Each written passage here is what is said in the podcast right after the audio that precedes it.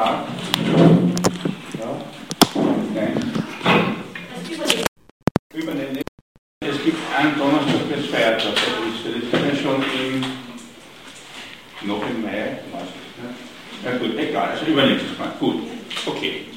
Jo, äh, ich habe mir folgendes gedacht für heute. Also, äh, an sich ist ja diese Forderung nach dem Grundeinkommen, kann man auch sehr viel diskutieren, aber äh, wir wollen sozusagen auch die entsprechenden sozialphilosophischen die mit dieser Forderung verbunden werden, sind, äh, verstehen. Und ich habe das letzte Mal, habe ich halt versucht, euch in einer zugegebenermaßen sehr vereinfachten und sehr konzentrierten Art ein bisschen einen Blick auf die marxische Werttheorie zu geben, um zu sehen, wie man aus so einer Position aus so ganz grob ungefähr die, die Ökonomie als gesellschaftliches Zeitverhältnis entschlüsseln kann. Ich weiß natürlich nicht, wie es euch da mit meinem kleinen Referat gegangen ist, ob das für euch anregend war, ob das für euch also irgendwie interessant war, ob ihr mit was anfangen habt können, ob das euch vielleicht sogar motiviert hat, ein bisschen weiter äh, zu lesen und sich das anzuschauen. Das eigentlich klar, ihr dann so Einführungsbücher oder so weiter der manchen Ökonomietheorie reinschaut, dann schaut das ein bisschen komplex. Hat jemand von euch ein bisschen weiter gearbeitet? Ja, ja. Doch, ja. Ja, also zumindest Interesse an Marx ist doch erheblich geweckt worden. Ja, das freut mich. Ja, also gut, das ist klar, das ist äh, halt so eine Dimension, dass man nicht so Reichtum kommt zustande. Ich möchte halt was anderes versuchen, und zwar, das ist klar, es äh, geht bei dieser Forderung um das Grundeinkommen unabhängig bei einer Forderung, die oder ein, ein Projekt oder ein Konzept, das sich sozusagen auch auf der, wenn überhaupt, auf der politischen, administrativen, juristischen Ebene verwirklichen muss. Also ein Grundeinkommen in einer Gesellschaft kann es nur dann geben, wenn es entsprechende Gesetze gibt, ja, dann sozusagen auch also, äh, staatlich äh, sozusagen organisiert ist mit entsprechenden Gesetzesmaßnahmen und so weiter halt auch abgesegnet ist und, und, und organisiert ist. Und das äh, führt uns natürlich auf die Frage äh, des Zusammenhangs, was ist auch Politik, was ist Staat, äh, in welchem Verhältnis steht sozusagen das Politische, der Staat äh, zu gesellschaftlichen Verhältnissen. Äh, das, was ich heute versuche, äh, ich habe heute versucht, euch diesen Zusammenhang von Politik, Staat, auf der einen Seite Gesellschaft, Privatleben und so weiter, äh, ein wenig zu erhellen, wobei auch natürlich zusagt, das, was ich heute referiere, ist äh, eine Position, die nicht unbedingt geteilt wird, vielleicht auch gar nicht eine Mehrheitsposition, das kann man, das kann man dazu sagen, äh, äh, die, wo, wo ich sagen würde, okay, das ist ein Vorschlag, die Dinge zu sehen. Nicht, dass ich meine, meine Art vorzutragen, ich mache Vorschläge, ich versuche Dinge sozusagen zu sagen, okay, schau, so kann man die Dinge sehen, und dass es wirklich, wirklich plausibel hält und auch selbst übernimmt, das ist eine andere Geschichte liegt natürlich an euch, das, das, das kann ich ja nicht erzwingen. Äh, woran orientiere ich mich und wovon gehe ich eigentlich aus? Also, äh, damit ich auch sozusagen meine Quellen, woher habe ich das alles eigentlich? Nun, also es gibt also zwei ganz für mich also ganz entscheidende Texte. Äh, das erste ist ein, klein, ein sehr kleiner Text von Marx, dem Marxischen Schulwerk, mit dem seltsamen Titel zur Judenfrage. Ähm, da geht es um Emanzipation, also es ist eine Auseinandersetzung mit Bruno Bauer, der meint, also, äh, die Juden können sich nicht emanzipieren, die jüdische Religion ist ein Hindernis und Marx äh, analysiert dann, setzt sich damit auseinander und entwickelt eigentlich ein sehr, sehr umfassendes geschichtsphilosophisches Konzept äh, der Entwicklung der Gegensetzung von Staat und Gesellschaft. Äh, das zweite, der zweite äh, Text, den, den, den ich sehr, sehr gerne beziehe, ist jetzt eine, eigentlich eine sozialphilosophisch-sozialhistorische Arbeit von der Heide Gerstenberger. Schreibe ich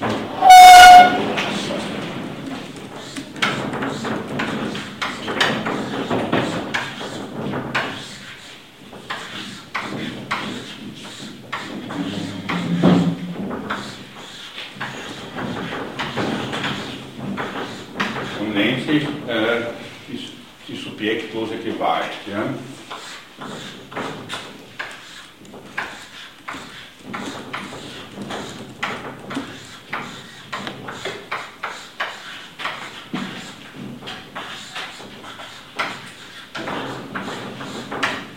So, das ist, das ist in der zweiten Auflage erschienen, ist, ist gerade ein kleines Büchlein, ja, ist auch so ein, Seiten sind 650 Seiten Wälzer, und ist eine historische Analyse der Entwicklung des Gegensatzes äh, von Staat und Gesellschaft und ihr Hauptwerk, ich kenne sie auch ein bisschen persönlich, dieser Mama hier in Wien. Ähm, also die hat da zehn Jahre daran gearbeitet, das ist ein sehr beeindruckendes Buch, nicht gerade einfach zu lesen, es ist eigentlich eine geschichtliche Arbeit, sozialphilosophische, historische Arbeit, also äh, empfehle ich euch sehr, also äh, ich, was ich mich frage, warum dieses Buch eigentlich nicht so rezipiert wurde, wie es eigentlich verdient. Na, äh, gut, wie auch immer. So, äh, ich beginne mal äh, vielleicht sozusagen mit an, anknüpfen sozusagen so Alltagserfahrungen, wie das so ist. Also äh, es ist klar, es gibt, wenn man über gesellschaftliche Transformationen, Veränderungen nachdenkt, äh, wenn man sie versucht zu analysieren oder voranzutreiben und sich damit beschäftigt, offensichtlich zwei äh, Dimensionen, die sicherlich nicht zusammenhängen. Also die schon zusammenhängen, aber nicht identisch. Nicht? Man kann sagen, auf der einen Seite gibt es Transformationen in der Gesellschaft. Das heißt, so wie man lebt, die Werthaltungen, äh, wie man sozusagen äh, mit Dimensionen umgeht, äh, Familie, Geschlechterverhältnis, Ehe, Liebe, äh, Sexualität äh, auch andere Lebensstile, äh, Werthaltungen und so weiter, die sind natürlich in Gesellschaften differenziert, umstritten, konflikthaft, äh, was ist sozusagen in Ordnung, was ist nicht in Ordnung, was kann man bejahen, was nicht. Äh, das ist im Fluss, transformiert sich, gibt es dann Theorien, die versuchen zu erklären, warum sich gewisse Werthaltungen entwickeln, herausdifferenzieren, warum nicht. Also wenn jemand so ein bisschen sich Habermas beschäftigt hat oder Max Weber, ist Zauberungsthese und so weiter. Ja. Gut, das ist eine, ein, ein, ein, Prozess, in dem wir alle stehen, äh, den wir kennen, wo wir auch automatisch Teil davon sind, weil wir verhalten uns ja, wir haben ja da irgendwelche Haltungen dazu. Das zweite wäre sozusagen die Ebene dann sozusagen des Staates, der Gesetze, äh, dessen, was sozusagen dann juristisch wirklich also fixiert ist. Es ist klar, äh, äh, es ist klar, dass diese Dinge nicht unbedingt zusammenfallen und natürlich auch in einem Konflikt zueinander stehen. Nicht? Also ein Beispiel wäre, es ist eine Frage, ob man von Seiten wie eine Gesellschaft, wie man so im Alltag mit Schwangerschaftsabbruch umgeht, nicht? Und man das jetzt für Richtigkeit, für Notwendigkeit, für ein Recht der Frau oder ob man es aus religiösen Gründen sagt, das darf nicht sein, das ist Mord, sicher alles oder wie sich das gesetzlich dann tatsächlich juristisch in, in, in den entsprechenden juristischen Paragraphen, ob das legal ist, illegal ist, bis zu einer gewissen legal ist. Das heißt, die zwei Dinge fallen nicht auseinander, also fallen nicht zusammen, sind nicht identisch, äh, um, äh, sondern stehen in einem sehr komplexen Verhältnis, weil es kann durchaus sein, dass es zum Beispiel in der Gesellschaft durchaus Mehrheiten gibt für gewisse Haltungen, äh, aber juristisch ist da einfach nichts zu machen oder auch manchmal sogar seltene Fälle auch umgekehrt. Nicht? Also, man denkt zum Beispiel, dass ich bin, ich bin überzeugt, dass eine, weiß nicht, aber ich bin sicher, dass eine große Mehrheit, vor allem in urbanen Zusammenhängen, sich sagen würde, naja, bisschen was ist dabei, wenn man ein bisschen Cannabis konsumiert, tut niemand was, aber es ist offensichtlich in Österreich gesetzlich unmöglich, hier etwas zu verändern. Nicht? Also das wissen wir. äh, okay. Äh, gut. Äh, das heißt, und das ist, die nächste spannende Frage ist natürlich, die auch so eine sozialphilosophische spannende Frage ist, äh, wie eigentlich letztlich so, die, wie, wie, das eigentlich so letztlich das, das entscheidende Ebewerk für gesellschaftliche Transformationen. Und da ist eigentlich die klassische Antwort, äh, die von Marx, aber auch im Ganzen nicht nur von ihm, zu sagen, eigentlich auf der gesellschaftlichen Ebene. Das heißt, das, was ich sozusagen in, in diesen gesellschaftlichen Verhältnissen tut, ist letztlich das Entscheidende, obwohl es sozusagen jetzt nicht, so gar nicht automatisch und äh, so, gar nicht, so gar nicht, also ähm, eins zu eins und mit sehr konflikthaft auch in der politischen Ebene umsetzt. Nicht? Also ein Beispiel wäre äh, aktuell wahrscheinlich, also da müsste man sehr vorsichtig sein, wenn man die Dinge nicht sehr genau auskennt, immer sehr vorsichtig, aber ich vermute sehr stark, dass die Situation im Iran so ist, dass es in der Gesellschaft sehr, sehr emanzipatorisch aufgeklärte Stimmungen und Situationen gibt, also vor allem Teheran, das sich sicherlich nicht auf der politischen Herrschaftsebene so durchsetzt. Nicht? Wenn das sozusagen wie in Ägypten dann zum Ausbruch kommt, äh, äh, äh hat es entsprechend geht es über sehr starke Brüche und Revolten, Umwürzen, Umstürze und so weiter. Gut, äh, das heißt, wir haben schon also sozusagen von der, äh, von, von, von der Alltagserfahrung, das ist also, das ist eine, da, da, da, denke ich noch nicht analytisch, sondern noch deskriptiv, sehen wir, es gibt sozusagen so eine Staatsebene, eine juristische Ebene, eine Ebene der, der, der Gesetze, äh, der politischen Herrschaft, der politischen Macht, also die Regierungen mit entsprechenden Legitimationen und es gibt sozusagen so Alltagsprozesse, Alltagswirklichkeiten, die davon getrennt sind, die sich anders darstellen.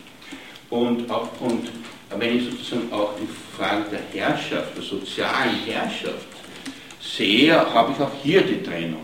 Also man kann schon sagen, Regierungen, wenn sie legitimiert sind, oder auch nicht, wenn sie legitimiert sind, regieren, ja, üben Macht aus, politische Macht, mit entsprechenden, auch mit, entsprechender Legalisierung. Nicht? Das gibt es Gewaltmonopol des Staates, also die Polizei kann da entsprechende Maßnahmen setzen, die sollten theoretisch legitimiert sein. Äh, ähm, und das ist die eine Seite, auf der anderen Seite haben wir aber auch, und das wissen wir alle, auch im Alltag, in, dem, in, in, in der gesellschaftlichen Verhältnissen sowas wie Macht- und Ungleichverhältnisse. Nicht? Also äh, Geschlechterverhältnis äh, in, in, in, der Firma, Chef, äh, in Universitäten, ich hoffe nicht, dass ich das da transportiere, aber jedenfalls ist es klar, da gibt es Machtgefälle, da gibt es sowas wie Herrschaft. Und die interessante, die interessante, und das, äh, oh, und das, das, das Entscheidende ist bei dem Blick oder bei der Theorie oder dem Ansatz, den ich sozusagen so ein bisschen offerieren möchte und als Sichtweise vorschlage, dass das nicht sozusagen äh, unendliche oder endlose oder ewig gültige Verhältnisse sind, sondern dass sie selbst historisch entstanden sind. Äh, ich beginne da äh, sehr gern eigentlich mit einem Begriff von Marx, das ist ein Kunstbegriff, der nennt sich die Feudalität. Ja? Was versteht der Marx unter Feudalität? Na, er versteht Folgendes, dass er sagt, vor der Phase der bürgerlichen äh, Revolutionen, der bürgerlichen Umwälzungen, gab es eigentlich eine Identität von politischer Herrschaft, von sozialer Herrschaft und von ökonomischer Herrschaft. Also diejenigen, die so politisch geherrscht haben, haben auch ökonomisch geherrscht, die ökonomisch geherrscht haben, sondern auch sozial geherrscht. Ähm, da gab es keine, kein Auseinander. Das, war nicht, das ist nicht auseinandergetreten, das ist heute sehr wohl auseinandergetreten. Man kann nicht also sagen, äh, der Stronach ja, ist sicherlich ein, ein, Herrscher in seinem Bereich, ja, in seiner Firma, aber politisch der nicht herrschend. Ja, eher, was weiß ich, also der, äh, andererseits gibt es sozusagen eben äh, politisch Herrschende, die, ne, Regierungschefs und so weiter, die, die eben nicht unbedingt ökonomisch kommen so oft meistens die herrschende Klasse, müssen aber nicht. Das kann auseinandertreten, tritt auch auseinander, nicht Identität, nicht identisch. In der Fatalität war das sozusagen gleich. Und das, warum ich euch die Gerstenberger so empfohlen habe, weil sie das an Glück und England und Frankreich mit unglaublicher Detailliertheit zeigt. Also das kann, man, das kann ich unbedingt referieren. Ja. Ganz, ganz genau, was sie sagt. Ähm, äh, also die, die entsprechenden politischen, die politische Herrschaft ist gleich die ökonomische, die ökonomische ist die politische. Ja. Da gibt es keine Differenzierung in den Gesellschaften. Das heißt, die Gesellschaft, könnte man sagen, hatte, wenn man so will, eine Eindimensionalität, nicht? in dem, äh, gut, es gab das Auseinandertreten des Klerus und des anderen Adels, ja, also okay, aber diese Verdoppelung gab es, aber im Grunde war das sozusagen ineinander verwoben eine, eine herrschende Klasse und natürlich auch die Kirche, der Klerus war natürlich auch ökonomisch herrschend. Ne? Das ist also der Zehn, Zehn nicht auf denen abgeliefert wird, also da gab es keine Differenzierung. Und äh, äh, diese, diese Identität, die dieser Marx mit dem Kunstwort Fatalität bezeichnet, sprengt sich sozusagen auf. Sie sprengt sich auf, es tritt eine Entgegensetzung ein zwischen gesellschaftlichen Verhältnissen einerseits ja, und sozusagen der politischen Herrschaft andererseits, die, wobei die jeweiligen Herrschenden zwar schon mit der Realität verbunden sind, aus derselben Schichten kommen, aber nicht identisch sind. Und das ist ja bis heute so. Nicht? Also man kann ja nicht sagen, dass der Chavez ist ja nicht, ist ja nicht kein Bourgeois, nicht? Also Venezuela, nicht? Das ist ein Gegenteil, das Militär, nicht? Das ist so, so ein Abenteurertyp. Nicht? Umgekehrt gibt es natürlich, also nicht? Das, das, das, das, das setzt sich auseinander.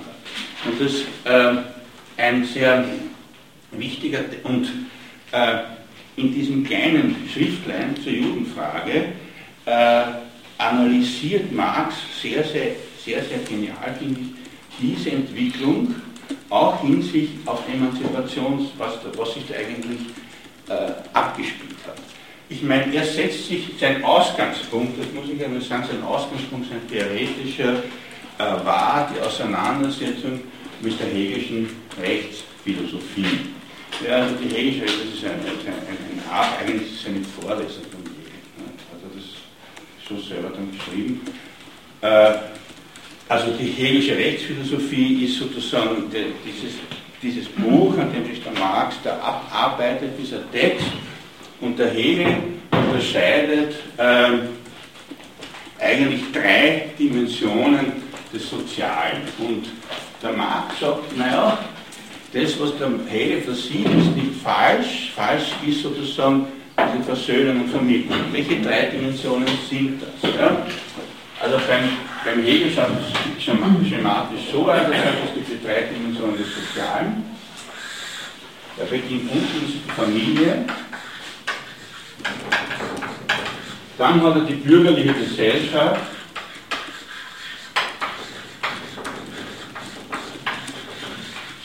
und dann den Staat. Und äh, also das Ganze ist, und der Marx nimmt das auch sehr vor, sehr, sehr schematisch und etwas gekünstelt konzipiert äh, äh, beim, beim, beim Hegel. Äh, man ahnt das, man hegelische Denken ein bisschen kennt, ahnt man das schon so, hier in der Familie ist sozusagen, herrscht sozusagen in gewisser Weise die Synthesis, die, die, die, Harmonie, naja, die Harmonie, nicht? Also das ist ähm, eine, eine, eine, eine, ethische Einheit, äh, die tritt dann in der bürgerlichen Gesellschaft auseinander. Das ist auch deshalb, weil man die hegelische äh, Theorie äh, sehr, sehr, auch sehr kritisch lesen kann, zu sagen, okay, das ist die Sphäre des Konflikts, des Eigeninteresses, des Ökonomischen auch, jeder verfolgt seine Privatziele, seine Privatinteresse, tritt daher in den Konflikt. Ja. Äh, das ist sozusagen die Sphäre des Besonderen und diese Sphäre wird sozusagen versöhnt durch das sittlich, das wahre Allgemeine, das ist der Staat. Ja, der Staat ist sozusagen das, wo die Konflikte der Gesellschaft in einer höheren Stufe synthetisiert, versöhnt werden, das vernünftige Allgemeine. Das hat er nur so hingekommen, dass sich das nur so ausgeht, weil er war ja in Preußen und der Monarchenteam äh, dass das sozusagen der beste Staat nicht der preußische ist. Und der Marx untersucht in dieser langen Auseinandersetzung mit, mit, äh, untersucht genau die Paragraphen, wo der Hegel versucht, diese Vermittlungsschritte einerseits über die Kooperation, andererseits über die Bürokratie sozusagen äh, analysiert der, der, der, der, Marx, äh, wie das erschlicht ist. Ja? Weil der, der, der, Hegel stellt sich eine Frage, wie komme ich aus der Zerrissenheit der bürgerlichen Gesellschaft äh, zur Vernünftigkeit des Staates. Sagt er, naja, die bürgerliche Gesellschaft ist nicht so ganz chaotisch, ist bei den Kooperationen in Stände organisiert. Ja? Äh, tritt sozusagen, da, da kommt schon das Vernünftige des Staates allgemein durch und gleichzeitig ist die Bürokratie, die sozusagen als, als, als, als Kooperation des Staates, als Vernünftigkeit entgegenkommt. Und der Marx zeigt, dass das sozusagen erschlichen ist, ja, dass, ähm, dass hier eigentlich, dass hier eigentlich äh, immer ein Konflikt herrschen muss. Also der Staat kann nicht und versöhnt nicht die Widersprüche der bürgerlichen Gesellschaft, sondern umgekehrt erklärt eigentlich diese bürgerliche Gesellschaft äh, zu, zu seinem Objekt des, der Intervention. Gut, äh, also das ist sozusagen, sozusagen der theoretische Hintergrund, wollte dann der Marx dann diese schöne Schrift äh, zur Judenfrage schreibt. Und äh, er hat da folgende, also, also ich habe das wahnsinnig spannend gefunden, ich, ich rate das euch zu lesen, es ist auch nicht sehr lang im Internet zu finden, wo er sich sozusagen fragt, äh, okay, äh, ich schaue mir sozusagen die amerikanische, die französische Revolution an und was hat sich da an Emanzipation wirklich durchgesetzt? Was ist da tatsächlich passiert? Und da sagt er folgendes, und das betrifft sozusagen eben die Frage auch der religiösen Emanzipation, weil der Bruno Bauer sagt, also wenn sich Juden emanzipieren wollen, müssen sie äh, ihr Judentum aufgeben, weil das als Mangel hält. Bitte, das ist eine eigene Diskussion, ja, wie man zur Religion steht und Religion als Mangel definiert. Ja. Da kann man das sogar anders sehen, ich sehe das auch anders, ja, inzwischen. Ja. Aber das ist eine andere Debatte, aber das ist die Position halt damals. Diese Junghegelianer war die Religion sozusagen ein, ein Man, Ausdruck eines Mangels, lassen wir das mal so stehen. Okay, und jetzt sagt der Marx, na, der gute Bruno Bauer versteht gar nicht den Charakter der Emanzipation. Was ist da eigentlich passiert? Und da sagt er folgendes. Es passiert ist folgendes, dass sich sozusagen äh, diese Feudalität aufgesprengt hat durch den Prozess der Revolution, dass sich sozusagen der Staat als Staat ja, von den, von den äh, Beschränkungen und den Hindernissen und den Einschränkungen der Bürgergesellschaft emanzipiert hat und sozusagen innerhalb, innerhalb der Bürgergesellschaft die Besonderheiten als solche bestehen lassen. Das heißt, er sagt, der Staat konzipiert und gleichzeitig identisch ist es damit sozusagen, dass das Individuum ab der bürgerlichen Revolution quasi eine Art Doppelexistenz führt. Es führt einerseits eine Existenz als real äh, Mensch ja, mit Geschlecht, mit Eigentum, mit, mit Religion, mit was weiß ich was allem, mit, mit sexueller Orientierung, mit irgendwas, ja, bleibt in seiner Besonderheit, in seiner Befangenheit bestehen, und eine Frage ist immer also Befangenheit und Besonderheit, also Besonderheit schon, ob man das auch negativ konnotieren muss, während sich der Staat, wenn sozusagen die Individuen als Staatsbürger, als Gleiche und Freie an diesem Staatsleben teilnehmen sollen.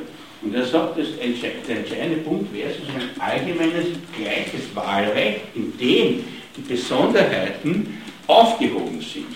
Das heißt, sie bleiben auf der einen Seite bestehen, sie werden nicht, also in der Gesellschaft bleiben sie bestehen, die gesellschaftlichen Verhältnisse äh, bleiben so, wie sie sind, die werden nicht emanzipiert, da gibt es unbedingt einen Emanzipationsschub, aber als Staatsbürger, Staatsbürgerin äh, ist, wird sozusagen von diesen Besonderheiten abstrahiert und der Staat selbst sozusagen, sagt er, proklamiert sich sondern als Atheist, indem man von diesem, und auch eigentlich sogar als, als jemand, wo das Eigentum das ganz theoretisch keine Rolle mehr spielen soll. Das heißt, der Marx untersucht eigentlich ja, die, bürgerliche, die, die, die Emanzipation durch die bürgerliche Revolution, zum Beispiel der amerikanischen und der, und der französischen Revolution, in der zugespitztesten, entwickelten Form, nicht sozusagen in der zurückgebliebenen, weil also die Frauen auch in Wahlrecht haben, das wissen wir schon, und dass in den USA zum Beispiel die schwarze Bevölkerung nur zu drei Fünftel gezählt wurde und so weiter, das ist nicht alles bekannt. Ja? Also er, er analysiert, das ist ganz wichtig, sozusagen diese, diese bürgerliche Revolution nicht an dem Mangel, an der Halbverwirklichung, sondern quasi an der extremsten Möglichkeit. Ja? Und er sagt, trotzdem ist diese Emanzipation einerseits eine Emanzipation, weil sie sozusagen die Beschränkungen der bürgerlichen Gesellschaft überwindet, Andererseits ja, lässt es ja aber bestehen und, und, und, sozusagen ganz theoretisch sozusagen sind wir als Staatsbürgerinnen gleich frei, ja, hier an diesem Staatsleben teilzunehmen.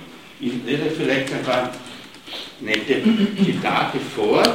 Äh, ja, und von dem her kann er sagen, der Bruno Bauer versteht das Wesen der Bürgeremanzipation nicht. Das Wesen der Bürgeremanzipation ist nicht zu sagen, gibt ein Judentum auf, gibt ein Christentum auf, gibt ein was weiß ich was auf, sondern äh, das ist gar nicht drinnen, diese Emanzipation, also der Führer, der Bauer, diese Emanzipation, was ich gar nicht tragen kann, sondern ähm, äh, die, äh, äh, äh die, die, als Staatsbürgerin ist man sozusagen, wird das sowieso abstrahiert durch diese Konzeption dieses Staates als äh, von sozusagen ähm,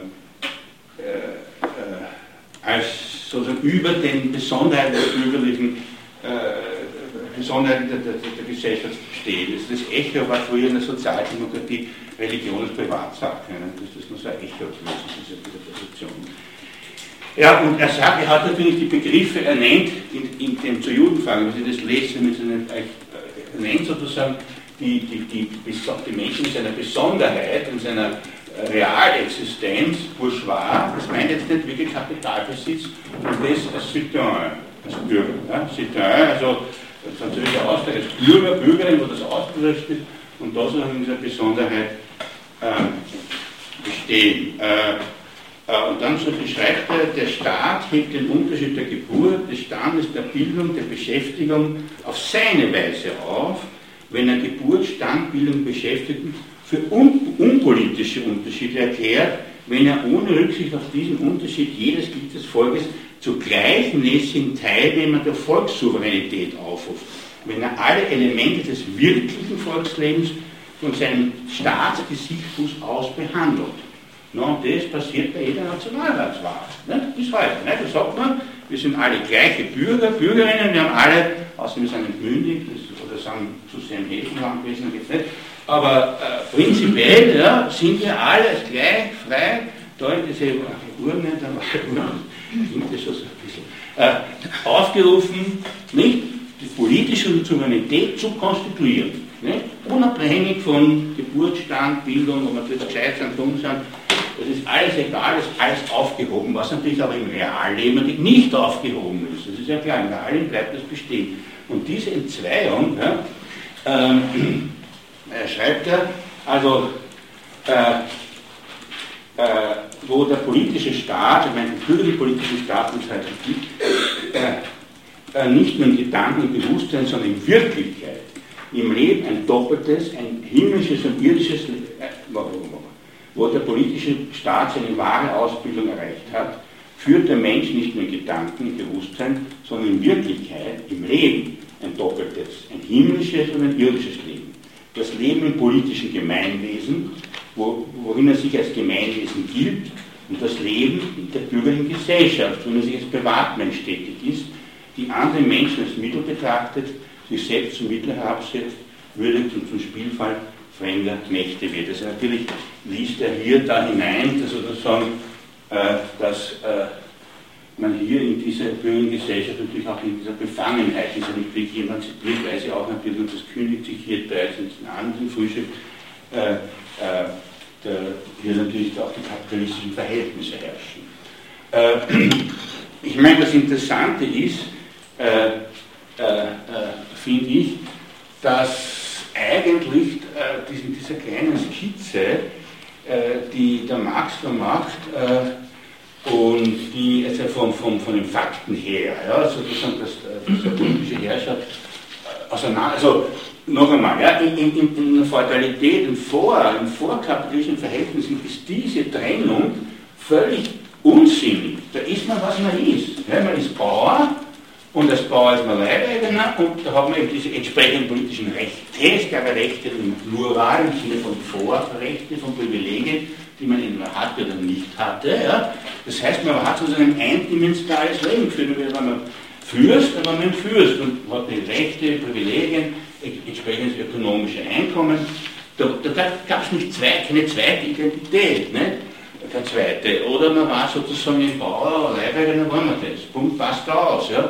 Wir können sagen, okay, wir führen sozusagen ein doppeltes, ein doppeltes Leben, wir führen sozusagen einerseits ein Realleben, wie wir eben sind, und andererseits haben wir ein, ein, ein, ein staatsbürgerliches Leben, wo wir auch als Rechtssubjekte eingehen. Also Theorie, es ist schon klar, in Wirklichkeit ist das nie so, aber sozusagen an der Grenze der bürgerlichen Emanzipation müsste es so sein, dass wir alle vor Gericht, also als juristische, also als juristische Personen, ja, tatsächlich gleich behandelt werden. In der Geschichte natürlich nicht, also der amerikanische Präsident wird von einem Polizist nicht so behandelt wie der Obdachlose, aber es sollte so sein. Ne? Das wäre die Grenze der Emanzipation, weiter geht es nicht. Ja? Äh, wir, wir, wissen schon, dass das nicht so ist, aber das wäre so ein Ding. Das heißt also, äh, das Spannende ist natürlich, dass äh, es meiner Auffassung nach, und darum handelt es sich tatsächlich um eine Emanzipation, natürlich das auch immer wieder zurückgenommen werden möchte. Ja? Es gibt diesen seltsamen Ausdruck, er kennt den Ausdruck Fundamentalismus natürlich, ja? Also Fundamentalismus als Strömung in die diversen Religionen. Es gibt, glaube ich, keine Religion, es keinen Fundamentalismus gibt. Oder Buddhismus, naja, Sri Lanka, ich weiß nicht. Also jedenfalls, äh, naja, gut, also das ist also, okay. Also gut, was hat, also für mich, für mich heißt Fundamentalismus ähm, oder auch in anderen politischen Gesinnungen, dass diese Trennung hat sozusagen was, was Emanzipatorisches, theoretisch, aber das ist natürlich ganz schwierig. Sollte es ja so sein, dass sozusagen wir einerseits eine formale Rechtsstruktur haben, die von den realen Lebensvollzügen abstrahiert und sozusagen eigentlich geht es ja dem Staat nichts an, was ich da tue, solange ich mich sozusagen an Formalgesetze halte. Äh, und äh, ich würde sagen, also wenn der Begriff Fundamentalismus dann auch, auch einen Sinn hat, dann würde ich sagen, das sind Kräfte, die sagen, die den Staat wieder sozusagen auf eine ganz spezifische Lebensführung und Werte verpflichten wollen. Ja? Und eigentlich diese Trennung, bourgeois diese Trennung real, real also real existierender Mensch, ja, also wie der Marx sagt, vom Realleben und dieses politische Luftleben, das wieder zu schließen. So würde ich das interpretieren. Insofern arbeitet sozusagen, also sind diese, diese äh, äh, also es ist um diese Teilerrungenschaften dieser bürgerlichen Revolution natürlich auch zu verteidigen, was der Marx auch klipp und klar sagt. Das Interessante ist, ähm, also er sagt, äh, noch einmal sozusagen sein, sein Resümee mit dieser Emanzipation immer bezogen auf die Religion, zum seltsamen Titel, die Zersetzung des Menschen in den Juden und in den Staatsbürger, in den Protestanten und in den Staatsbürger, in den religiösen Menschen und den Staatsbürger. Diese Zersetzung ist keine Lüge gegen das Staatsbürgertum, sie ist keine Umgehung der politischen Emanzipation, sie ist die politische Emanzipation selbst Sie ist die politische Weise, sich von der Religion zu emanzipieren. Nicht? Also das ist sozusagen seine Conclusio und eigentlich sollte ein, ein, äh, wirklich, eine wirkliche durchgeführte bürgerliche Revolution sagen, ja, äh, die Religion oder religiöse oder also religiöse Einstellungen, Positionen seien etwas Privatsache. Nicht? Und ihr wisst, wie die Diskussionen laufen, ne? der europäische Wertetum und so weiter, wo das zurückgenommen werden soll. Eine Rücknahme der bürgerlichen Revolution, Emanzipation, ganz klar. Ja? Auf einmal müssen wir europäische, was, wie heißt das da dann?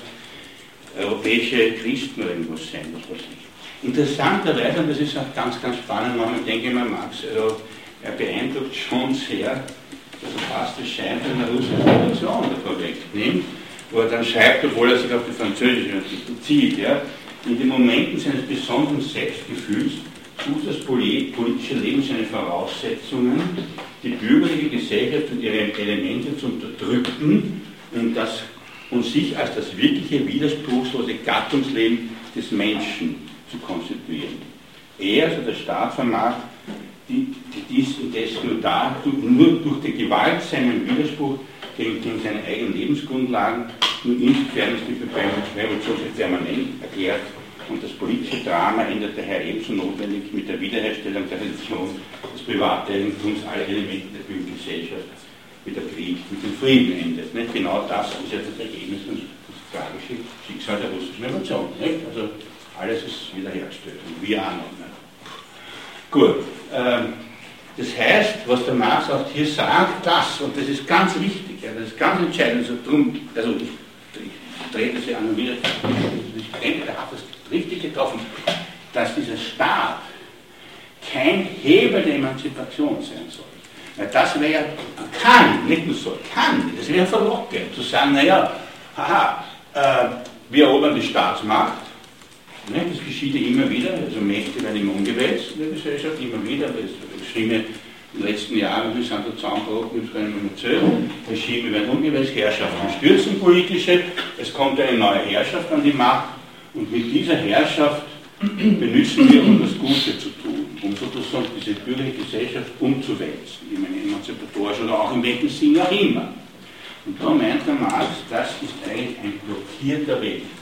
So wird Emanzipation nicht gehen, und sehr beispielsweise die französische Revolution und alles, was sich bisher eigentlich besteht. Das heißt, die, die eigentliche Emanzipation erfolgt eben auf der, Bürger, auf der Ebene sozusagen des Alltags, der bürgerlichen Gesellschaft oder gar nicht. Mehr Auffassung.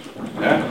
Ähm, also ich denke, er hat da recht und er hat das klar gesehen. Das heißt nicht wiederholen, dass man sozusagen äh, diese, diese, man kann sozusagen auch nicht diese Entgegensetzung mit der ganzen Problematik schlicht und einfach zurücknehmen. Das wäre also, das wäre ein Rückfall in, in, in einen Substantialismus, äh, der sozusagen, der nur, ja, ich meine, jetzt könnte man Pol Pot zitieren, aber das damals nicht unbedingt, also äh, wo, wo immer das auch hingeht. Also das, das ist sozusagen etwas, was man nicht einfach übernehmen kann. Äh, das, äh, ich sage das nur, ich sage das nur sozusagen, weil man ihr werdet vielleicht in, äh, in anderen Lehrveranstaltungen, ich weiß nicht, mit was ihr da sonst so konfrontiert seid. Also wenn ihr da so mit Chantal Mouffe äh, und Laclau-Theorien konfrontiert wird, das Politische und so weiter, ja, äh, die drehen das natürlich um. Nicht? Also hier aus der marxischen Position heraus und auch bei der ersten Teil, genauso ist es klar, das ist immer das Fundierende und das ist das Fundierste. Ja, also äh, in gewisser Weise ruht und beruht der Staat auf den gesellschaftlichen bürgerlichen Verhältnissen, die er selbst nicht geschaffen hat. Das ist eine spannende Frage. Zwar transformieren kann, ändern kann, aber letztlich sozusagen nicht geschaffen hat und auch letztlich nicht wirklich substanziell verändern kann. Äh, in diesen ganzen Theorien, die ich da angesprochen habe, die versuchen das umzudrehen, die sagen sozusagen, äh, das Politische ist das Entscheidende also die machen folgendes, die dann diese Situation mit dem Plan putzen. Ja? Und sagen, das, da gehen wir wirklich ein. Wir hatten ja letztes Mal das Referat vom Kollegen, ja, äh, und das passt auch mit der Hannah Arendt zusammen, ne, die sagt, also bei Hannah Arendt ist so, da bin ich ja gar nicht wirklich ein Mensch. Wir können sich erinnern, das Referat, das war sehr gut ein.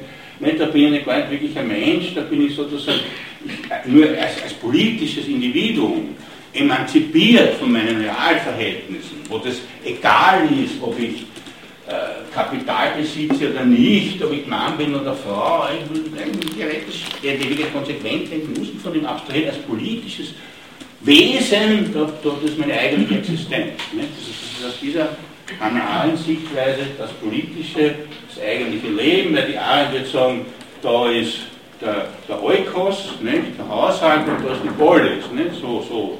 Man kann sozusagen diese, diese Sichtweise, die schon in der Antike nicht gestimmt hat, sozusagen dann nochmal drauf projizieren ja, und, und verklärt das Politische. Das ist aus der Position von, von Marx her meiner Meinung nach völlig unsinnig. Eine ganz wichtige Sache ist, und da reicht es, wie man, wie man weiß, ein Stich ins Herz, also wir müssen ja, wir müssen, äh, äh, also wenn wir Philosophie betreiben sollten wir, dann müssen wir auch begriffskritisch sein. Nicht? Also wir verwenden nicht nur Worte, sondern Begriffe. Ja? Also unsere Ausdrücke sollen ja auch sollen ja auch Verhältnisse tatsächlich wiedergeben. Und es ist meiner Auffassung nach höchst problematisch, den Staatsbegriff ja, auf Verhältnisse anzuwenden, wo dieser Gegensatz noch gar nicht entwickelt ist. Ja, äh, das schreibt auch die Heidi Gerstenberger, ja, also wo sie sagt, also das, das ist, äh, äh, wo habe ich, also habe ich das jetzt Schnittzeit gefunden? Ja, äh, nicht der, ein, der, der Einfachheit halber nutze ich gelegentlich, gelegentlich heutige, heute gängige Begriffe retrospektiv. Wenn Frankreich Staat oder Gesellschaft in Anführungszeichen gesetzt sind, so ist damit angedeutet, dass diesen Begriffen im angesprochenen historischen Zusammenhang noch keine vollständige empirische Strukturwirklichkeit entsprach. Es ist klar, man kann sogar von einem modernen oder überhaupt von einem, also ich würde sagen, es gibt immer eine politische Verfasstheit der Gesellschaft, ja, immer, äh, ob sozusagen diese politische Verfasstheit tatsächlich von den gesellschaftlichen Verhältnissen analytisch trennbar ist, analytisch, ja, ob ich das sozusagen als eigene Sphäre mit einer eigenen Logik untersuchen kann, äh, äh, also ähm, das, das, das, das, muss mir die Analyse zeigen. Und wenn ich das nicht kann, ist es höchst problematisch, von Staat zu sprechen. Wenn der Staat im Mittelalter, der Staat der Griechen, ja, denn denkt ihr überhaupt über irgendwas noch nach? Ja, also tut das, überlegt sich das, ja, die Polis kann mit Staat bezeichnen, weil dieser Gegensatz in dem überhaupt nicht existiert wird. Den Staat gibt es vielleicht 200, 250 Jahre, sicher nicht länger, meiner Auffassung. Und das äh, teilt halt nicht nur ich, sondern auch, also gut, ich bestimmt, sondern die Gerstenberger, aber auch andere Autoren und Autorinnen. Äh, ich möchte zudem noch ein paar, ein paar Zitate äh, äh, auch bringen an ihr, die Meinung sehr interessant sind. Hier. Ja. Ja. Nee, ja, das ist ein ganz wichtiger Gedanke. Ja, also das schreibt, Herrschaft war im Feudalismus Personen zu eigen. Ja? Also es gab nicht einfach Herrschaftsstrukturen, die sozusagen durch verschiedene Personen besetzt werden konnten, sondern die Person hat geherrscht. Nicht zum Beispiel äh, der Ludwig XIV., der die Schulden damals in Frankreich hatte, die doch zur französischen Revolution das waren seine Schulden, seine persönlichen Schulden. Das ist ja heute nicht so, dass, Sarkozy Schulden hat oder nicht, das ist eine Geschichte, der Fall der französische Staat Schulden hat. Das heißt also darum auch dieser Begriff, die subjektlose Gewalt, das ist keine postmoderne Theoretikerin, ja, die den Subjektbegriff verabschiedet, sondern sie will zeigen, sozusagen, dass dieser Staatsapparat äh, sozusagen eine Struktur darstellt, die von verschiedenen Personen beschickt werden kann oder auch nicht. Ja, die können also äh, da diese, diese, diese, diese Funktion ausfüllen und auch abgewählt werden, die Struktur bleibt bestehen. Das war im Feudalismus nicht so. Daher hat sie Bedeutung dieser Dynastie und so weiter. Und sie sagt auch, dass oft selbst Historiker, also Historikerinnen, dieses heutige Verhältnis noch rückwärts in, äh, hineinprojizieren. Nicht? Also da, äh, so, es, es, es gäbe einen Staatsapparat und da gibt es einen König oder einen Fürst und da gibt es einen anderen. Nein, nein, nein, das kann man von dem nicht, von, von der von der Person überhaupt nicht trennen. Ja? Und ähm, wo sie auch schreibt, ja, zum Beispiel, im Feudalismus war Aneignung ein Bestandteil der Herrschaft. Ja? Das heißt zum einen, dass das analytische Konzept feudaler Herrschaft die soziale Form der Aneignung mit umfasst. Und zum anderen, dass es keinen von der Herrschaftspraxis gesond, von der Herrschaftspraxis gesonderten Bereich der Ökonomie gab. Ja? Das ist ja völlig klar. Und daher, ich habe euch, glaube ich, in Ihnen eine Stunde gesagt, ich weiß nicht, ob das, ob das verklungen ist, warum kam der Marx oder warum wurde das Kapital erst zur Zeit geschrieben, wo es geschrieben wurde? Warum nicht 200 Jahre vorher? Wenn das stimmt, was Gerstenberg analysiert, auch andere natürlich, die sind nicht allein, ja, äh, äh, dann tritt er sozusagen so etwas wie eine ökonomische Wirklichkeit, eine ökonomische Sphäre für sich analysierbar erst dann zutage, wenn diese Trennung historisch vollzogen ist.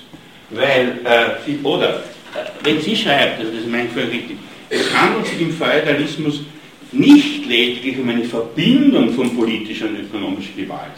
nicht um die Verbindung zweier gesonderter Sphären, wie heute, ja, die sind einfach verbunden, dort sind verbunden, ja, hier auch, nicht? sondern um einen einheitlichen Wirkungszusammenhang. Nicht? Also da sagt man, dass diese Trennung ist, nicht, ist, ist überhaupt nicht gegeben und erst in dieser, durch diese bürgerliche Revolution sozusagen einerseits sozusagen diese, diese sich selbst blockierende Emanzipation mit sich bringt, weil warum selbst blockieren ist nicht weiterzuführen.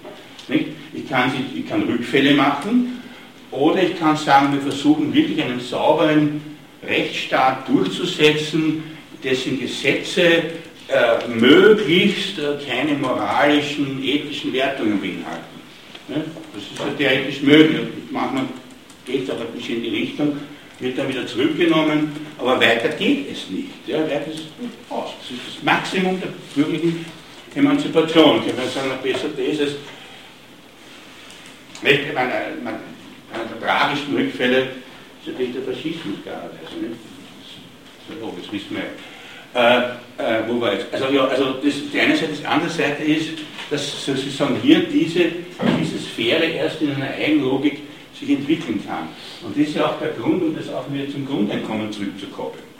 Äh, warum bin ich so auch fürs Grundeinkommen? Weil ja, und das ist natürlich eine Differenz, die oft die Leute gar nicht so bewusst ist, das ist mir schon klar, das ist auch gar nicht so wirklich geschaut und wirklich begriffen. Ja. Aber viele Kritikerinnen des Grundeinkommens, wenn sie emanzipatorischen Anspruch haben, liebäugeln natürlich mit der Staatsintervention. Nicht, dass sie jetzt eine DDR-Zweite machen wollen, das nicht, aber nicht? Also dann muss man, der Staat muss das schaffen, der Staat muss das tun, der soll da Kinder kriegen, das soll was weiß ich, was der soll in die Gesellschaft intervenieren und gute Sachen machen und soziale Gerechtigkeit herstellen und so weiter, äh, während, während das Grundeinkommen tut das ja nicht. Das Grundeinkommen ist ja keine systematische, zielgerichtete Intervention des Staates in die Gesellschaft. Überhaupt nicht, sondern der Staat muss, die, muss natürlich zuerst einmal das Geld abschöpfen und dann völlig egalitär und gleich distributiv verteilen. Da ist ja kein interventionistischer Zugriff drinnen. Ne? Also weil jeder, Intervention, jeder sozialtechnische interventionische Zugriff ist immer mit Kalkülen, ist immer zugerichtet. Und genau, und das Problem ist genau das, äh, nein, das ist das ist ja, genau das ist etwas, was auch, was ja auch äh, geschieht. Und auch hier, also vielleicht kann ich ja auch schmackhaft machen, diese Lektüre des zugegebenermaßen nicht gerade einfach und keinem Büchlein. Ähm, äh, äh, dass sie natürlich sagt, also ein heutiger Präsident der Vereinigten Staaten oder auch selbst in Frankreich hat natürlich unendlich viel mehr Macht als der Ludwig XIV. Das ist ja auch logisch. Ja? Äh, also in, der Fatalität ja, gibt es eben diese Strukturen, die, die, die, die, Personen sind positioniert, die Identität, ja, also politische Herrschaft, soziale Herrschaft, alles gleich. Ja. Äh, alles gibt die über Vorrechte, über Privilegien, Ämter wurden ja gekauft ja, als Einkommens Quelle, ja, naja, und die Macht reicht halt so weit halt sozusagen das eigene, soweit die eigene persönliche Macht reicht und ist auch begrenzt. Während sozusagen ein systematisch sehr abstrakter Staatsapparat, der noch dazu äh, von verschiedenen Personen befüllt und, äh, und auch, also, der eigentlich gegenüber we welche Person das tatsächlich real an der Macht ist, das ist austauschbar, also dazu äh, indifferent, hat natürlich eine ganz eine andere äh, Zugriffsfähigkeit auf die Gesellschaft. Und das ist das, was man, also das ist dann die andere Seite. Nicht? Die andere Seite ist sozusagen zu sagen, okay, auf der einen Seite habe ich hier so eine Emanzipation, hinter die wir wirklich nicht zurückfallen wollen. Wir wollen, also wir wollen sicher in einer Gesellschaft leben, wo in einer substanziellen, fundamentalistischen Art äh, sozusagen äh, zu sagen, so, äh, du hast kein Einkommen, also hast keine Rechte, oder du bist eine Frau, also hast du diese Rechte gar nicht, äh, du darfst nicht Auto fahren, das was ja immer noch 20 Jahre Verhältnisse der Welt, ja.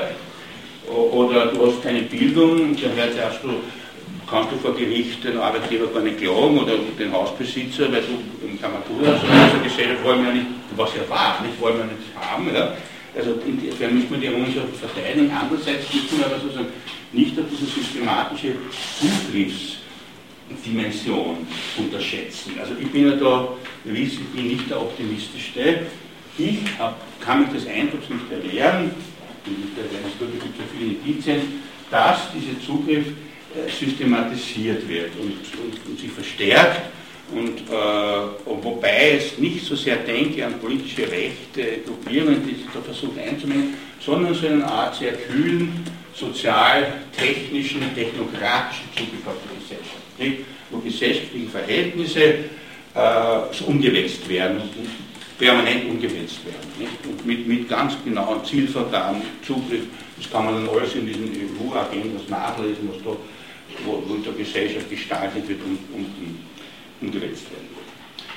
Äh, ich meine, äh, und daher, wie gesagt, das Grundeinkommen ist, ist ja wirklich gegen diesen Trend. Ja? Also, das ist schon klar, weil das ist kein Zugriff auf die Gesellschaft. Das, das, ich wiederhole mich jetzt, entschuldigt, aber das muss man schon mal wieder bedenken und sagen, weil damit keine Kalküle verbunden werden können, keine interventionistischen Kalküle. Welche denn?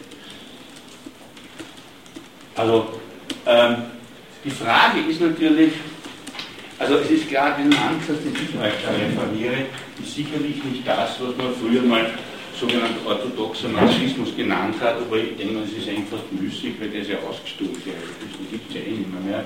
Auf Totes hinprügeln ist ja auch sinnlos. Aber warum kann man sozusagen diesen Staat immer noch den Begriff bürgerlich zuschreiben? Also wenn ich, also ich würde sagen, okay, das ist ein sinnvoller Begriff, aber nicht, weil die Bourgeoisie unbedingt dort herrscht. Nicht? Also die politischen Machthaber und politischen Machtträger und die politischen Funktionserfüller ja, sind weltweit in der Regel nicht unmittelbar identisch mit den ökonomisch Herrschenden. Es ist nicht so, dass einfach die Reichen, die Besitz von Kapital haben, auch in der Regierung sind. Es ist natürlich schon so, dass sich diese herrschenden Klassen, zum spreche ich keinen Plural, schon natürlich ineinander vernetzt sind. Wir wissen, in den USA kann man auch nicht nur Präsident, wenn man eh schon Millionär ist. Also, äh, es ist ja sehr formal, dass jeder kann das werden. Das ist natürlich gar nicht wahr. Ja, aber es ist nicht ident. Ja. Es ist nicht ident, es kann auch auseinanderfallen und fällt in manchen Gegenden der Erde, Südamerika, nicht, teilweise sehr krass auseinander. Nicht? Also wo dann halt irgendwelche Leute, was weiß ich, der Moral ist, naja, Coca-Bauer halt da dann Stadtpräsident werden.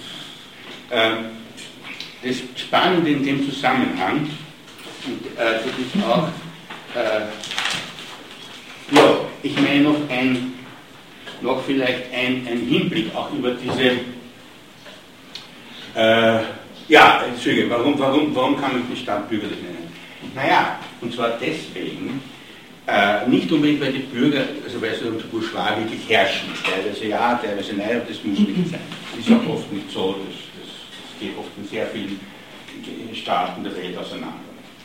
Sondern weil der Staat in seinem Tun, in seinem Handeln die Formen der bürgerlichen Vergesellschaftung voraussetzt und diese auch nicht umwälzen kann. Also er setzt Eigentum an Grund und Boden voraus. Er setzt das Kapitalverhältnis voraus. Er setzt voraus, dass wir sozusagen mit Geld Waren kaufen. Er setzt Warenproduktion auf. Er setzt Lohnarbeit voraus. Er setzt, also er setzt all diese Formen voraus und kann sie auch nicht aufheben. Ja, also wenn das versucht wird, ist es meistens ein ziemliches Debakel gewesen in der, in der Gesellschaft. Ja. Äh, und lässt sie und muss sie in seine Handlungskalküle einfließen lassen. Das selbstverständlich, wenn die EU, wenn die da irgendwelche Interventionen sich überlegen, egal welche, setzen die kapitalistische Eigentums- und Sozialverhältnisse voraus. Ja, was denn sonst? Ja? Also das, äh, das, ist also, das, das, das, das ist sozusagen äh, gegessen. Ja? Und daher kann man sagen, der hat bürgerlichen Charakter, der Staat. Nicht, nicht, also nicht, äh, nicht, äh, sonst, sonst würde es ja sich um eine Feudalisierung handeln. Das wäre nicht ein wirklich entwickelter bürgerlicher Staat, was ich denke, in Europa schon im Großen und Ganzen der Fall ist. Ähm, bevor ich auf die Geschichte der Menschenrechte äh, zu reden komme, noch auch eine, eine, eine, eine ökonomische Dimension. Äh, es gibt, und das ist auch etwas, was der Marx zitiert, im Grunde könnte man sagen, zwei Formen auch der Aneignung. Ja? der Aneignung, also des unbezahlten äh, Mehrwerts, falls ihr diese Position teilt. Oder auch wenn es nicht teilt, dann, dann lässt sich das trotzdem so darstellen. Man hat einerseits sozusagen innerhalb der bürgerlichen Gesellschaft, also kapitalistische Verhältnisse auch, nicht nur, und da gibt es eben die Aneignung, die Mehrwert mit den bestimmten Derivatformen, halt Profit, Zins, Lohnrenten und so weiter, die sich halt innerhalb der bürgerlichen Klassen verteidigen. Die zweite allerdings, und das sollte man nicht unterschätzen, und der Marx zeigt das auch, äh, ist natürlich, dass der Staat selbst eine Quelle des der Aneignung der herrschenden Klassen darstellt. Äh, äh, es ist so, ich habe mir das angeschaut, nur damit man sozusagen so ungefähr diese ökonomische Bedeutung des Staates sieht, also so über den Daumen. Das ist natürlich verschieden, wälzt also Staatsbudget Budget ungefähr ein Drittel des Bruttoinlandsprodukts um. Das ist fast in jedem Staat der Erde gleich, in den USA ist es ein bisschen weniger, 25 Prozent, manchmal ist es mehr, Österreich ist eher mehr. Also nur, es ist halt kein Sinn, dass da irgendwie Millionen, Milliarden Euro oder äh, was man sich darunter vorstellt, ungefähr so man drin. Ja? Und das ist sehr viel. Also jeder dritte Euro läuft irgendwie über den Staat, jeder dritte, der vierte Dollar über den Staat. Und jetzt ist es natürlich so, dass es auch hier äh, fast mit einer gewissen Notwendigkeit ist. Die Frage ist, dass der Staat äh, nimmt sozusagen der Gesellschaft ohne Äquivalent Geld, ne, also in Form von Steuern, und die fließen natürlich wieder in die Gesellschaft zurück. Und die Frage ist immer in welchen Taschen. Und natürlich wird moralisch, ja, moralisch wird empört das schon sehr. Also diese ganze Korruption, Vetternwirtschaft, äh, dass da irgendwelche frechen Zahlungen gemacht werden, nicht, dass man dann eine Pressekonferenz wie macht, so halt 8000 Euro so, das also, ihr kennt diese Geschichte, das ist, davon lebt die Presse nicht, die deckt das dann auf, wo dann, da, wo dann welche, welche Pfründe das hinfließt, also mit den unglaublichsten Legitimationen, oder dort kann ich mehr. Ja. Ähm, okay, aber das Problem ist, und das ist in manchen Ländern extremer, in manchen weniger extrem, aber es ist sozusagen eine Struktureigenschaft. Das darf man auch nicht vergessen. Das ist nicht wegzukriegen. Die Vorstellung, dass sozusagen hier über diese, diese, diese massiven Gelder, also Drittel des BIPs sind ja immer sehr viel, dass das nicht sozusagen wiederherrschenden Klassen zugutekommt, die das teilweise legal, halblegal, illegal, es auf irgendwelchen Art und Weisen sich aneignen, das ist, das ist strukturell drinnen. Und das kann man auch nicht, ich glaube, das kann man, solange ein Staat gibt, kann man das auch nicht beseitigen. Äh, noch ein letztes, bevor ich auf die Frage der Menschenrechte zu sprechen komme, weil, weil, es, äh, weil es natürlich auch in der, in der Grundeinkommensdiskussion immer die Frage ist, soll man, soll man, äh, soll man sozusagen die, äh, das, das, das Grundeinkommen als ökonomisches Recht, das quasi Menschenrecht konzipieren. Äh, das Interessante ist, und das ist etwas, was auch in dieser Diskussion in dieser politischen Diskussion, in der auch diese Frage des Grundeinkommens verhandelt wird, ja nicht unwichtig ist. Ja, dass äh, wenn diese Analyse stimmt, ja, wenn es tatsächlich einen Gegensatz von Staat und Gesellschaft gibt, wenn es keine unmittelbare Identität ist, dann sind halt solche Sachen wie direkte Demokratie und Basisdemokratie Illusionen. So ist es natürlich auch. Ja. Äh, diese Entgegensetzung, die der Marx so schön analysiert, die Gerstenberger unter anderem auch sehr schön mit Material wie es entstanden ist, beruht auf der Marxischen Position auch darauf, dass die bürgerliche Gesellschaft nicht ohne weiteres in der Lage ist, sich selbstständig zu konstituieren. Sie braucht sozusagen ihr anderes, ihr Fremdes, ihr Entgegengesetztes. Warum ist sie dazu nicht in der Lage? Weil sie durch Widersprüche und Konflikte durchzogen ist, weil sie dadurch strukturiert ist. Das ist ja das haben wir schon Thema beim Hegel ja, Das hat er ja gesehen. Also, da war er nicht blind, da war er scharfsinnig. Das ist sozusagen der kritische Hegel. Der ist sehr, sehr genau und sehr präzise. Ja. Deswegen sozusagen ist ein allgemeines etwas, was so über den Besonderheiten der bürgerlichen Gesellschaft, ihrer gesellschaftlichen Konflikthaftigkeit und auch ihrer Unterschiedlichkeit steht, sozusagen muss etwas sein, was dieser Gesellschaft entgegensteht. Ja? Äh, was sozusagen diese Allgemeinheit als Ideal äh, auch verkörpert. Also ihr kennt diesen Diskurs, ja, man merkt es an dem Diskurs, Es wird gefordert von wirklichen Politikerinnen, und richtig, sie sollen ja über den Dingen stehen. Sie sollen auch Lobbypolitik machen, sie sollen das Gesamte sehen, sie sollen eigentlich, sie sollen sich der Bürgerin besonders enthoben sein. Nicht? Das ist natürlich nicht der Fall, aber sozusagen, du kennst den Diskurs, die Forderung. Nicht? Also, in jeder Diskussionen kommt das vor mit Reklamieren, nicht? Also ich stimme, ne? wo das also teilweise also dann populistisch auch dargestellt wird.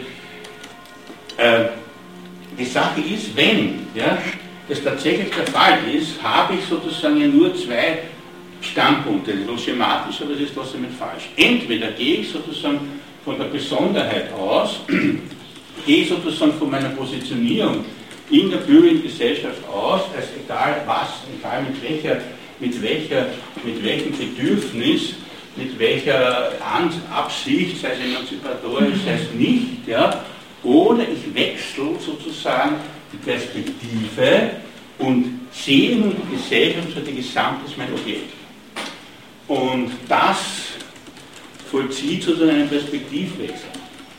Und dieser Perspektivwechsel kann man sozusagen an dem Schicksal von politischen Aktivistinnen teilweise wie im Bilderbuch sehen. Also das beste Beispiel äh, sind natürlich die Grünen, vor allem die Deutschen, wie immer extrem als in Österreich, die angetreten sind, sozusagen, wie sind die angetreten? Die können sich erinnern, vor 20, 20, 20 Jahren, Bürgerbeteiligung, die versucht, die sozusagen diese strukturelle Differenz nicht erkannt haben, nicht erkennen wollten.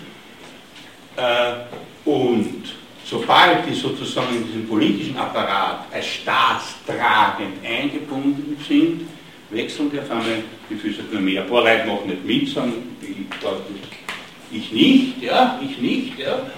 Ähm, aber es gibt dann genug, die sich dann dieser so unterwerfen, ne, von Afghanistan zustimmen und so weiter und so fort. Ja.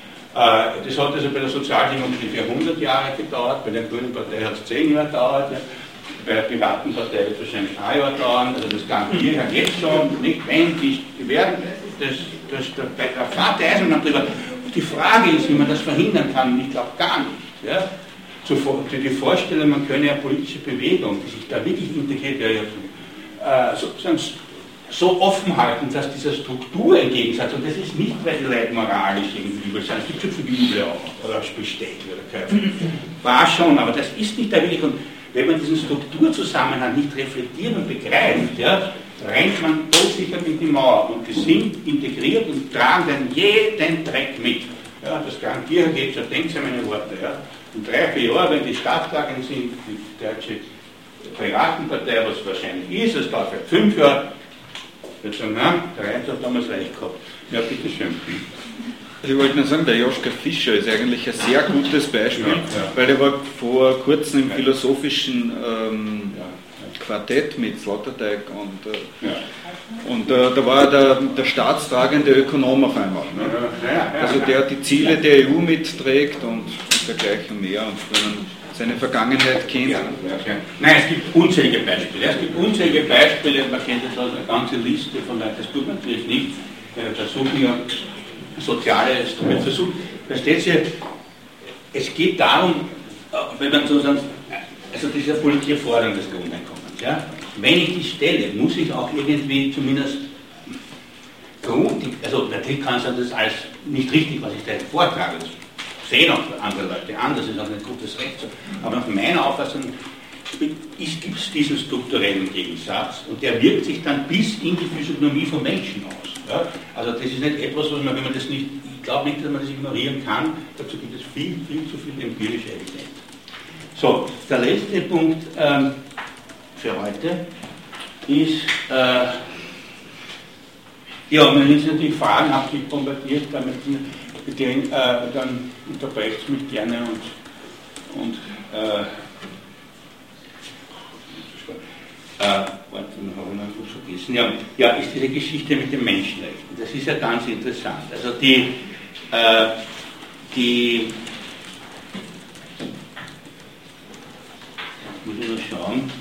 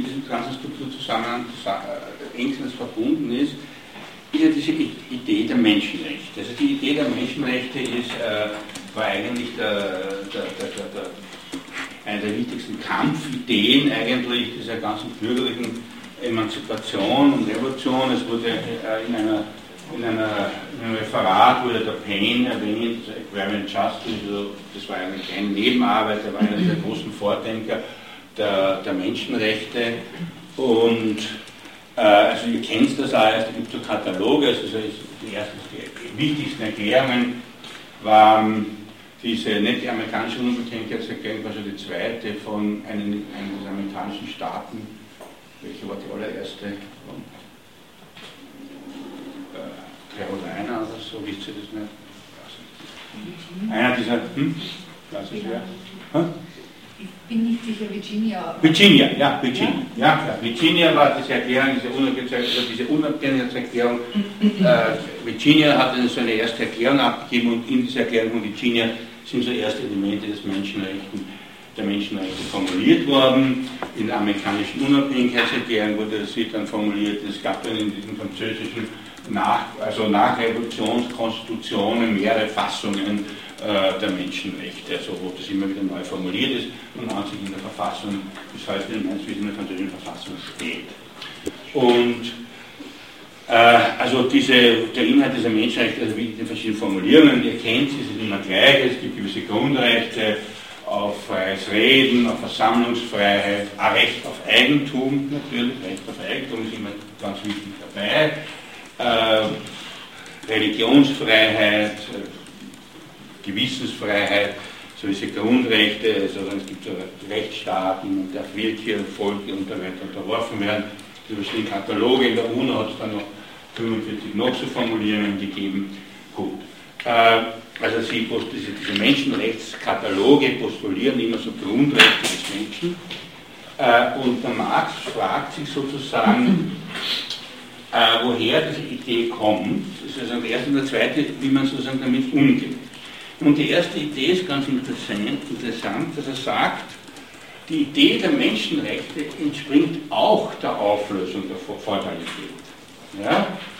Äh, er schreibt, dass die Konstitution des politischen Staates, also die französisch-amerikanische Revolution, und durch die Revolution sich auch politische, der politische Staat als nach feudalitätsmäßig oder nach der Feudalität konstituiert werden, die, äh, und die Auflösung der bürgerlichen Gesellschaft in unabhängigen Individuen, deren Verhältnis das Recht ist, wie das Verhältnis des Standes und Innungsmenschen das Privilegium war. Also er sagt, was sich da vollzogen hat in dieser, in dieser Transformation, ist, dass man früher sozusagen als besonderer Mensch immer besondere Privilegien, besondere Rechte hatte oder eben auch nicht hatte trieb sozusagen diese, diese, diese Privilegien, sei das ökonomische war, Zünfte oder sonst bis hin zu Kleidervorschriften. Es gab also Kleidervorschriften, wie man angezogen war, dass man sich als Bauer nicht zu schmuck kleiden durfte und so weiter. Ja. Trieb das formale Recht. Ja. Und also diese Konstitution des politischen Staates und die Auflösung der bürgerlichen Gesellschaft in unabhängigen Individuen vollzieht sich ein in demselben Akt. Der Mensch, wie er Mitglied der bürgerlichen Gesellschaft ist, der unpolitische Mensch, erscheint aber notwendig als der natürliche Mensch. Er sagt, die Idee des Menschen als solchen, der sozusagen irgendwie vor oder außerhalb Jenseits des, des, der politischen Verfasstheit des Gemeinwesens steht, diese Idee ergibt sich ebenfalls zu dieser Zersetzung der Fatalität, dass sozusagen diese, diese Identität von sozial, ökonomisch, rechtlich, moralisch aufgesprengt wird und sozusagen so als im Kopf dieses bürgerliche Individuum, das als Individuum ja nicht Staatsbürger ist, nicht? als Bourgeoisie sind wir Privatmenschen, als Citoyen sind wir sozusagen wählende Bürgerinnen, ja? das sei sozusagen diese Idee des Menschen, der als natürlich erscheint, weil die Verhältnisse der Bürgergesellschaft als natürlich erscheinen. Nicht? Also das ist ja das, wo Marx in so Teil Fingerhund schreibt, dass man sagt, es, es, wird gedacht, dass die Verhältnisse, wie sie sind, also mit Eigentum, Lohnarbeit, Eigentum an Grund und Boden, Kapitaleigentum erscheinen als natürlich, unüberholbar. Das ist sozusagen, so lebt man eben, so, das, das ist sozusagen diese, diese scheinbare Natürlichkeit der Verhältnisse. Und dieser Mensch, der da erscheint, in diesen Menschenrechten, ist sozusagen dieses Atom, ist eben der natürliche Mensch mit seinen Rechten daher als Menschenrechte. Und er zeigt natürlich jetzt ganz schön auf, ja, es gibt natürlich jetzt die Kritik daran, dass man sagt, naja, und das ist wieder, und ihr seht mit dieser Strukturzusammenhang auch in der, in der Sozialphilosophie zeigt. Es gibt natürlich dann diejenigen, die sagen, der Marx hat Unrecht, ja, äh, diese Menschenrechte sind nicht einfach die Rechte, die gibt auch sozusagen auch Privateigentum, der Absonderung, das Recht auf meine Privatreligion, ob ich Buddhist bin oder nicht, das darf man den Staat nicht vorschreiben, äh, sondern es sind die Citoyenrechte, die Rechte am politischen Gemeinwesen. Daher verbinden eigentlich die, die Menschenrechte die Menschen zueinander, wenn sie sagen, in der freien Rede. Aber ihr habt sozusagen auch hier immer dieses Denken, dass man sozusagen diese eine Dimension sozusagen als unwesentlich ausblendet und die andere hochleben lässt. Wer hat diese Kritik geschrieben? Ich habe meinen Namen nicht ein. Lefort, ne? Lefort war ein französischer Sozialphilosoph, der das kritisiert. Gut, äh, und das interessanterweise, und das äh, äh, äh würde eigentlich klar sein, wir haben ja schon damals schon die Hannah Arendt erwähnt, nicht?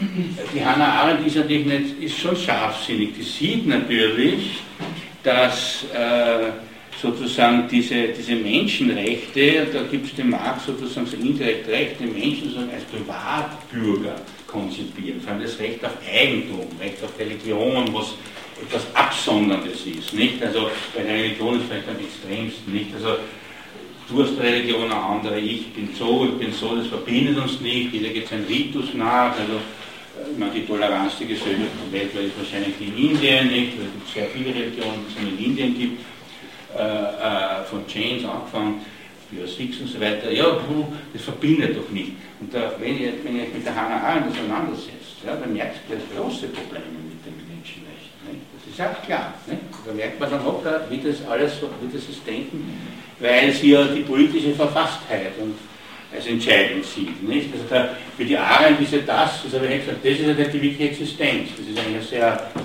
sehr, eine sehr reduzierte Existenz. Die wirkliche Existenz ist immer ein politisch konstituiertes Gemeinwesen. Ohne dem politischen Gemeinwesen ist gar nichts. Und darum, wenn ihr dieses Totalitarismusbuch liest, diese lange Passage über die Staatenlosigkeit und dass sie unglaublich gelitten hat. Nicht?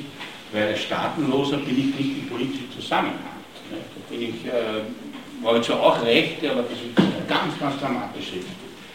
Aber was ich eigentlich sagen wollte, ist, dass der Marx uns Folgendes aufzeigt. Man hat natürlich ein Aporieren, das ist nicht lösbar. Die ist einfach nicht lösbar. Auf der einen Seite sage ich, was wohl, also der Anspruch der bürgerlichen Revolutionen ist, sozusagen Menschenrechte zu verwirklichen. Das heißt, der Staat, entwickelte bürgerlich-revolutionäre Staat in seiner wirklichen besten Vollendung, ja, beruhend auf der Trennung von Citoyen und Bourgeois, Staat und Gesellschaft, diese Strukturgegensatz, garantiert die Menschenrechte. Er garantiert sie. Äh, wer sonst? Nicht? Wer sonst? Das kann nur die politische Macht, kann garantieren zum Beispiel freie Meinungsäußerung.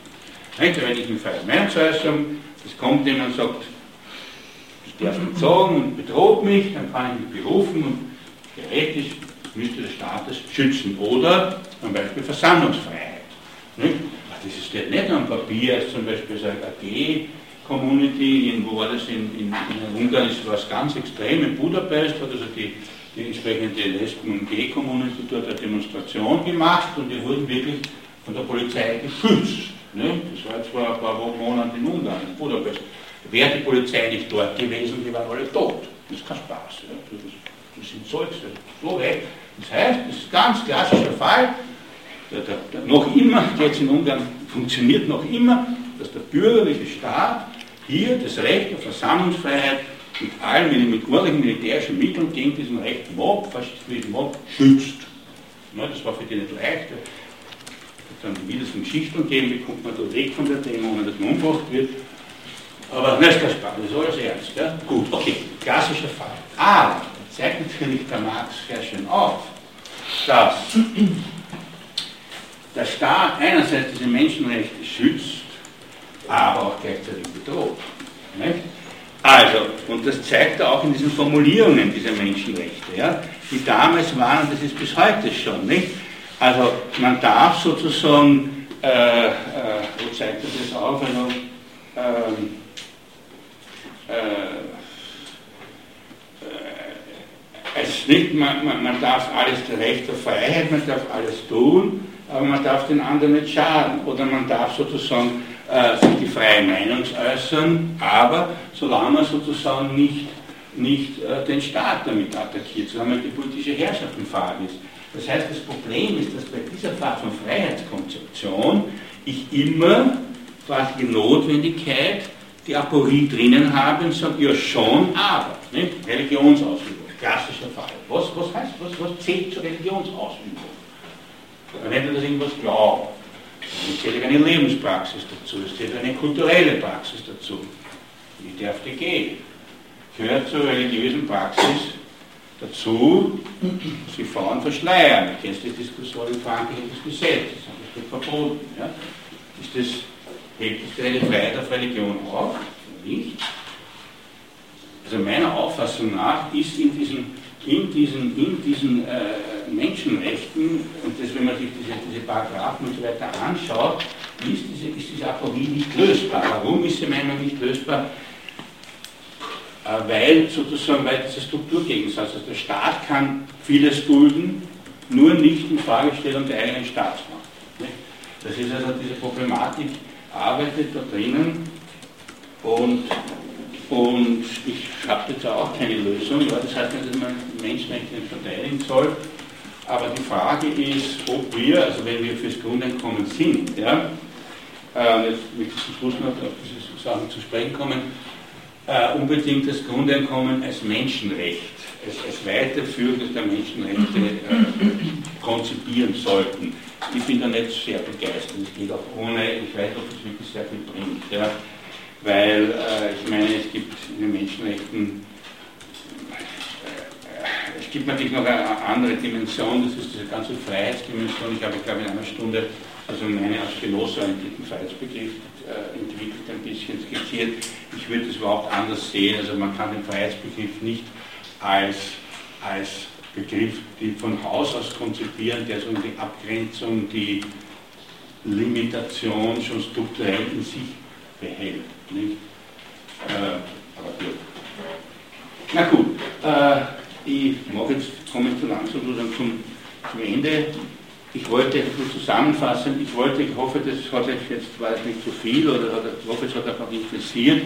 Ich wollte euch heute nur ein bisschen zeigen, wenn man sozusagen vom Grundeinkommen spricht, wenn man davon ausgeht, dass das eine politische Forderung ist, wenn man damit unabweigerlich, ob man will oder nicht, in die politische Szenarien intervenieren muss, nicht? weil sollte es ein Grundeinkommen geben, muss ein Gesetz sein. Nicht? Das also so, äh, ich gehe davon aus, dass diese, ich gehe davon aus, dass dieser Strukturzusammenhang sehr, sehr stabil ist. Ja.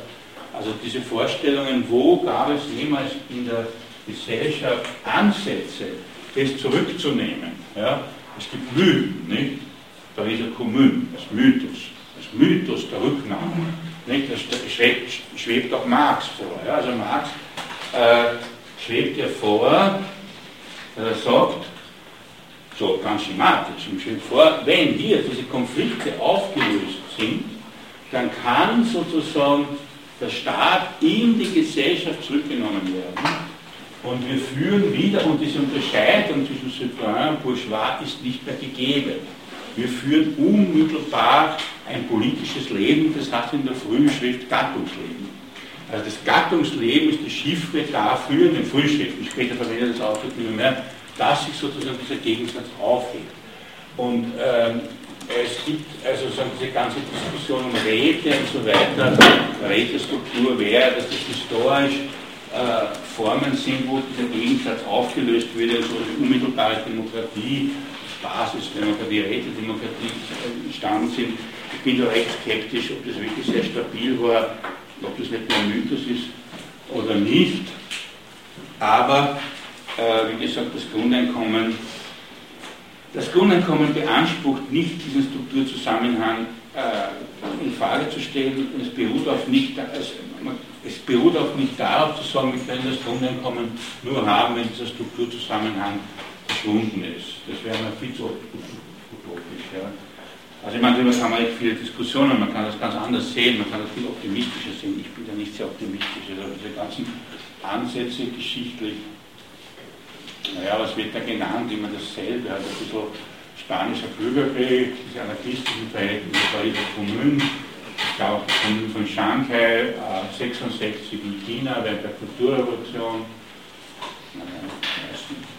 wie auch immer. Gut, ähm, ja, also wie gesagt, ich wollte euch das ein bisschen zeigen, um zu sehen, wenn wir sagen, politische Forderungen, Intervention in die politischen Strukturen wohin wir da eigentlich intervenieren, wenn es diese Sichtbarkeit. Gut, in dem Sinne hat sie jetzt fleißig und sehr aufmerksam. Danke euch. Es gibt nächste Woche kein Referat. Ja. Vielleicht. Vielleicht lasst uns überraschen. Ja, Frage.